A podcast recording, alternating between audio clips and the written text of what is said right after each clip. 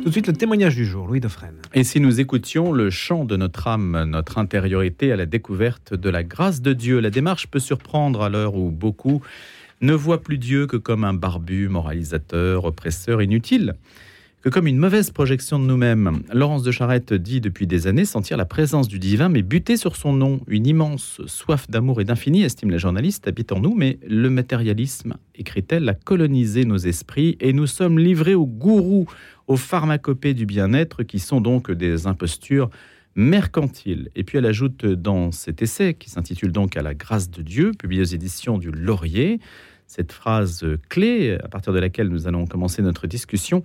Le regard que porte l'homme aujourd'hui sur lui-même est privé d'une dimension essentielle. Il ignore son être profond, il s'est amputé et il souffre. Bonjour Laurence de Charette. Bonjour. Donc vous vous êtes libérée en quelque sorte euh, d'une prison intérieure. Euh, oui, en fait, ma démarche, ça a été effectivement de partager cette, euh, cette découverte de l'intériorité, on va dire, c'est-à-dire ce qui m'a beaucoup frappé, ce que je sentais effectivement personnellement, c'était cette ce que j'appelle aujourd'hui cette absence de Dieu, mais que j'aurais pas pu appeler de nommer de cette façon auparavant. Euh, c'est cette euh, cette quête qui me semble beaucoup de contemporains partagent, ressentent profondément dans cette absence de la transcendance, c'est-à-dire on a un monde qui, dans sa quête euh, d'autonomie, qui a voulu rejeter l'hétéronomie, cette idée qu'il y avait un Dieu qui allait tout décider, et puis qui était un peu moralisateur, parfois humiliant, et, et pour tout dire vraiment très barbant. Et dans cette quête euh, d'autonomie, finalement, on barbant et barbu donc. oui, éventuellement, bon, euh, mais en tout cas qui euh, dans cette quête, finalement, on s'est retrouvé prisonnier d'autres déterminismes. Puisque Marx nous a dit qu'on était dépendant, tout était affaire de classe. Freud nous a dit que, que tout était affaire d'inconscient. Et finalement, l'homme ne trouve pas sa liberté et il, vit dans un monde euh, déliquescent et l'absence euh, de cadre euh, le laisse flottant et, et somme toute, je pense, souffrant. Et vous, comment en êtes-vous venu à cette réflexion-là? Puisque vous dites depuis des années, hein, j'ai dit à l'instant, hein, c'est vous qui le dites, d'ailleurs depuis quoi, une vingtaine d'années à peu près, vous êtes dans cette réflexion et là, vous justement, vous mettez à écrire des lettres qui précisément transmettent, sont censées transmettre quelque chose destiné à libérer ceux qui vont vous lire, j'imagine. Absolument. Euh, oui, alors moi je, raconte ça. Alors c'est pas un témoignage, mais il y a une petite partie de récit parce que c'est difficile d'aller vers les autres si on livre pas effectivement des, choses de soi. Euh, moi, c'est une rencontre qui, qui, a eu lieu au décès d'un très cher ami d'enfance qui était le, le, parrain de ma fille. C'est pour ça que j'écris ça comme une lettre à ma fille. Et donc, euh, à son décès brutal, il s'est levé un matin, il est parti courir et il est tombé, voilà. Et c'était, il est mort à la Pentecôte, figurez-vous. Et hum, je me suis assise sur sa tombe et on discutait, on s'est connus en, sixième, et donc je discutais avec lui comme on le faisait depuis 30 ans, et je, me suis assise comme ça, je lui dis, ben voilà, qu'est-ce que tu veux qui reste, euh, puisque nous on est là et tu es parti, qu'est-ce, qu'est-ce que tu, qu'est-ce qu'on doit faire vivre de toi dans ce monde mhm. Et au fond de moi, j'ai entendu cette, cette voix, qui était euh, et qui me disait, il me disait Malolotte, désolé. C'est votre surnom C'est mon surnom. Il s'appelait Sidou et voilà. Et euh, tu disais croire aux choses, eh bien, euh, il ne faut pas croire aux choses, il faut croire. Et moi derrière croire aux choses, j'avais cette quête dont je, je, vous ai parlé, c'est-à-dire ce pressentiment que derrière toute chose il y a une plus grande chose et ce souffle, cette présence, voilà. Et je suis partie du cimetière avec au fond de moi une, vraiment une barre, quelque chose que j'ai écrit la, la coller les, mains, la paume jusqu'au sang, et c'était vraiment ça, c'est-à-dire quelque chose de qui avait grandi au fond de moi. Euh, je ne savais pas quand je croyais, mais j'avais compris que je croyais. Mais vous ne saviez pas exactement quoi ou qui? Non, j'aurais peut-être pas dit Dieu en sortant du cimetière, mais après, c'est, je, pense que ça, c'est un chemin, justement. C'est, c'est pas euh, subitement un, ange descend du ciel et il s'assied sur votre épaule. Euh, c'est un cheminement, euh, une quête qui progressivement. en fait, j'ai eu l'impression, on peut raconter ça comme un, comme un tableau qui se peint devant, devant les yeux. J'aime bien cette chanson de, de France Gall qui dit Cézanne peint, il ouvre. Vous la citez d'ailleurs. Hein, ouais il ouvre le monde pour vos yeux qui ne voient rien. Et c'était tout à fait ça. Progressivement, la peinture, je voyais le monde peint différemment. Laurence de Charette, vous qui êtes journaliste, directrice adjointe de la rédaction du Figaro, avec des attaches euh, familiales dont on peut imaginer que la foi catholique n'est pas étrangère à votre parcours au départ ou à l'éducation. Bien sûr. Euh, ça a joué? euh, Bien sûr, bien sûr. C'est-à-dire que finalement, j'ai eu la chance de de grandir dans un milieu culturellement catholique et de d'avoir quelques bases. Mais je m'étais empressée de les oublier, et ça, je pense que je ne suis pas la seule non plus. et puis par ailleurs... Alors c'est intéressant, pourquoi justement vous, vous étiez-vous empressé de les oublier? Hmm, Parce que hmm, c'était comme ça, je pense que... Hmm, une question de génération? Peut-être une question de génération, et puis malgré tout, euh, malgré tout, la foi, c'est une rencontre. Et donc, je n'avais pas fait cette rencontre. Euh, je, connaissais deux, trois choses, mais je les avais quand même bien oubliées. Il me manquait vraiment des, fondements, et mais j'ai eu la joie du débutant, c'est-à-dire euh, la joie de, de replonger dans les textes, de découvrir la Bible, de découvrir les auteurs, et je suis sans cesse émerveillée par la profondeur de la culture chrétienne.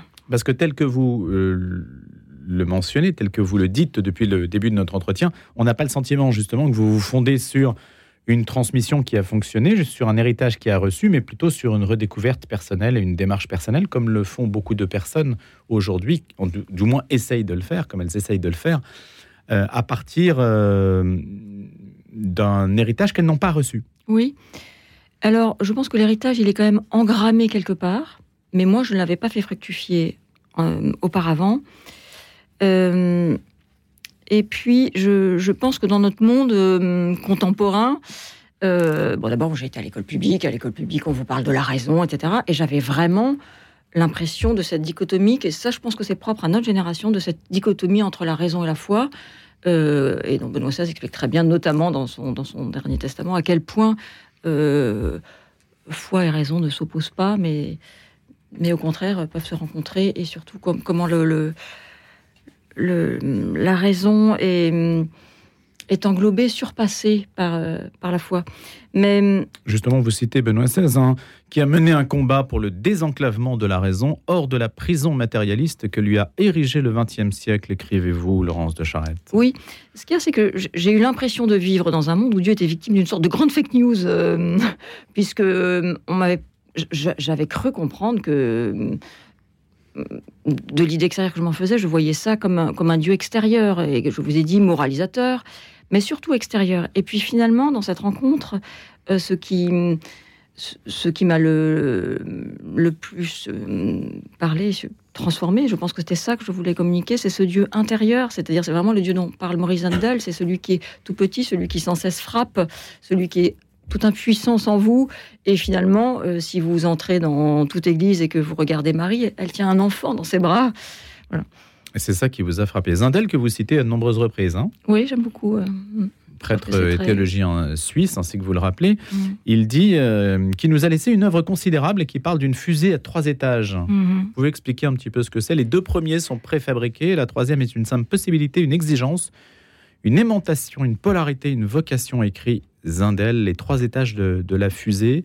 je ne sais pas si je vais tout lire, hein, si je peux tout citer, mais peut-être que vous allez nous, le dire, Laurence de Charette, un peu ce que vous inspire Maurice Zindel, et peut-être euh, le fait aussi qu'il n'est pas si souvent, euh, si souvent mis en avant aujourd'hui. Oui. Oh, euh, en fait, ce, dont il parle là, c'est de quoi est constitué l'homme.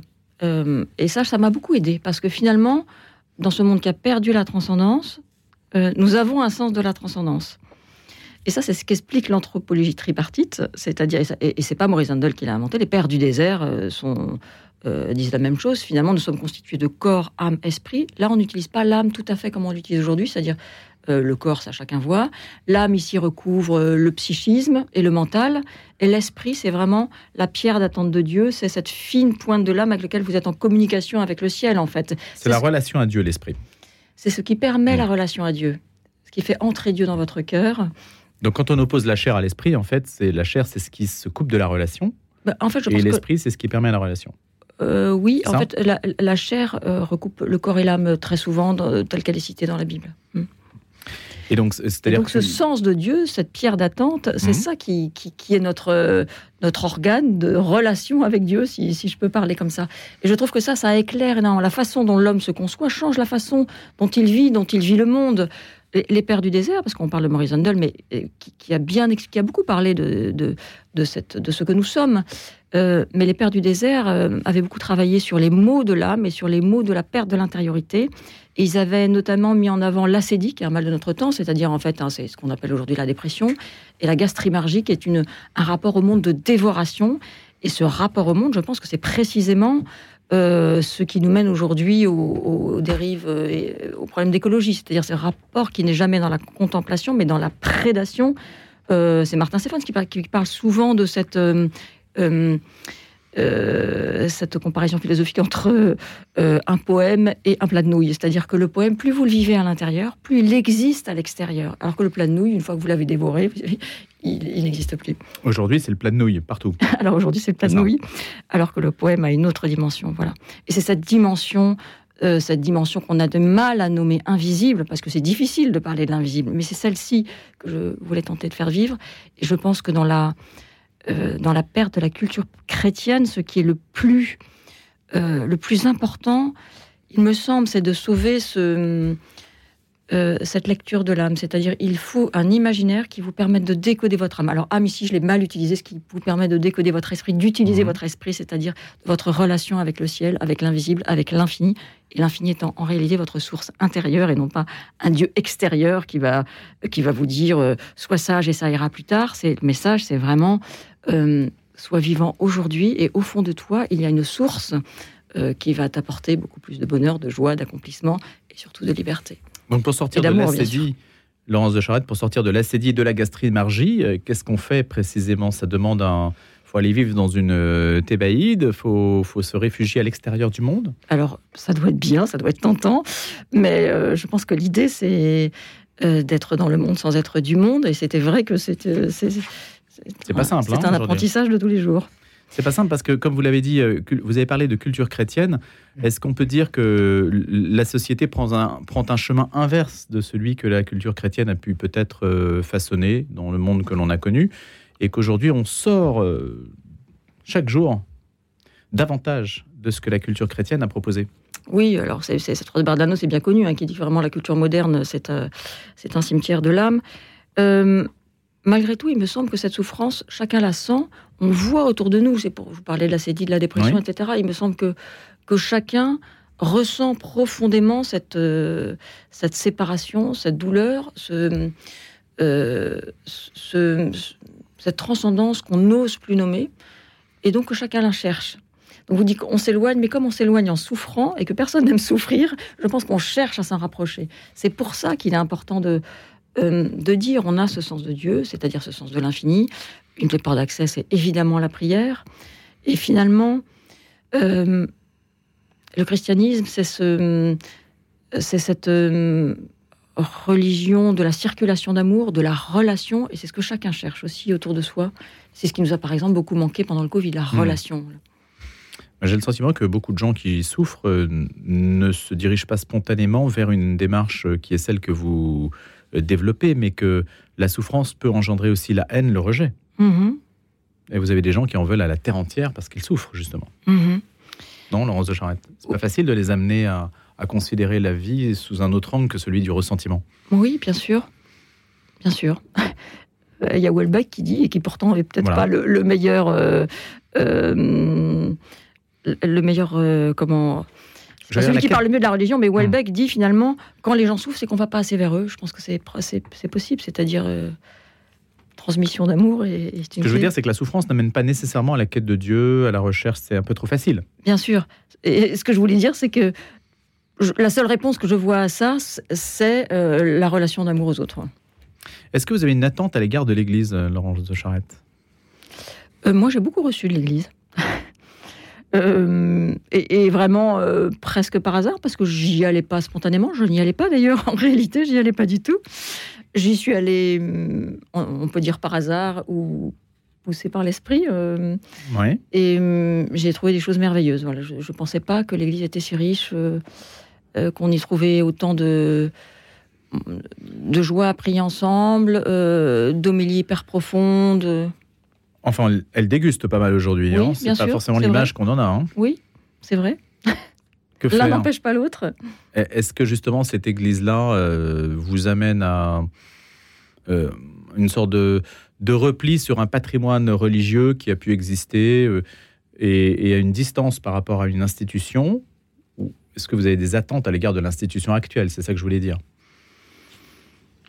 Qui elle-même réfléchit beaucoup à son devenir, même si ce n'est pas notre sujet ce matin. On a bien vu, il y a, il y a des documents qui sont sur la table qui vont être discutés pour le prochain synode. Et donc, il y a des attentes. Les laïcs, en plus, sont sollicités. Mhm. Euh, écoutez, moi, je suis vraiment arrivée euh, de façon très extérieure et je n'avais vraiment aucune attente. Et par contre, euh, sans cesse, je, je vis à quel point être une communauté, une paroisse, prier ensemble, c'est une chose qui, qui, nous, qui nous nourrit. Et c'est un, un rendez-vous régulier, social, qui permet ce lien. Celui que justement euh, vous déploriez qu'il ait disparu pendant le Covid. Oui, c'est vrai. Alors après, moi, j'ai toujours du mal à lire les choses sous la dimension sociale, mais c'est hmm. vrai qu'elle est importante.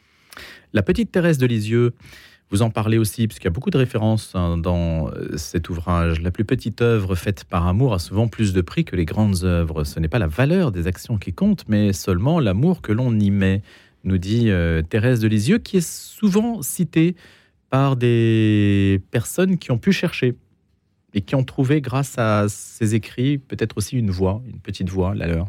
Mhm. Ça a été votre cas?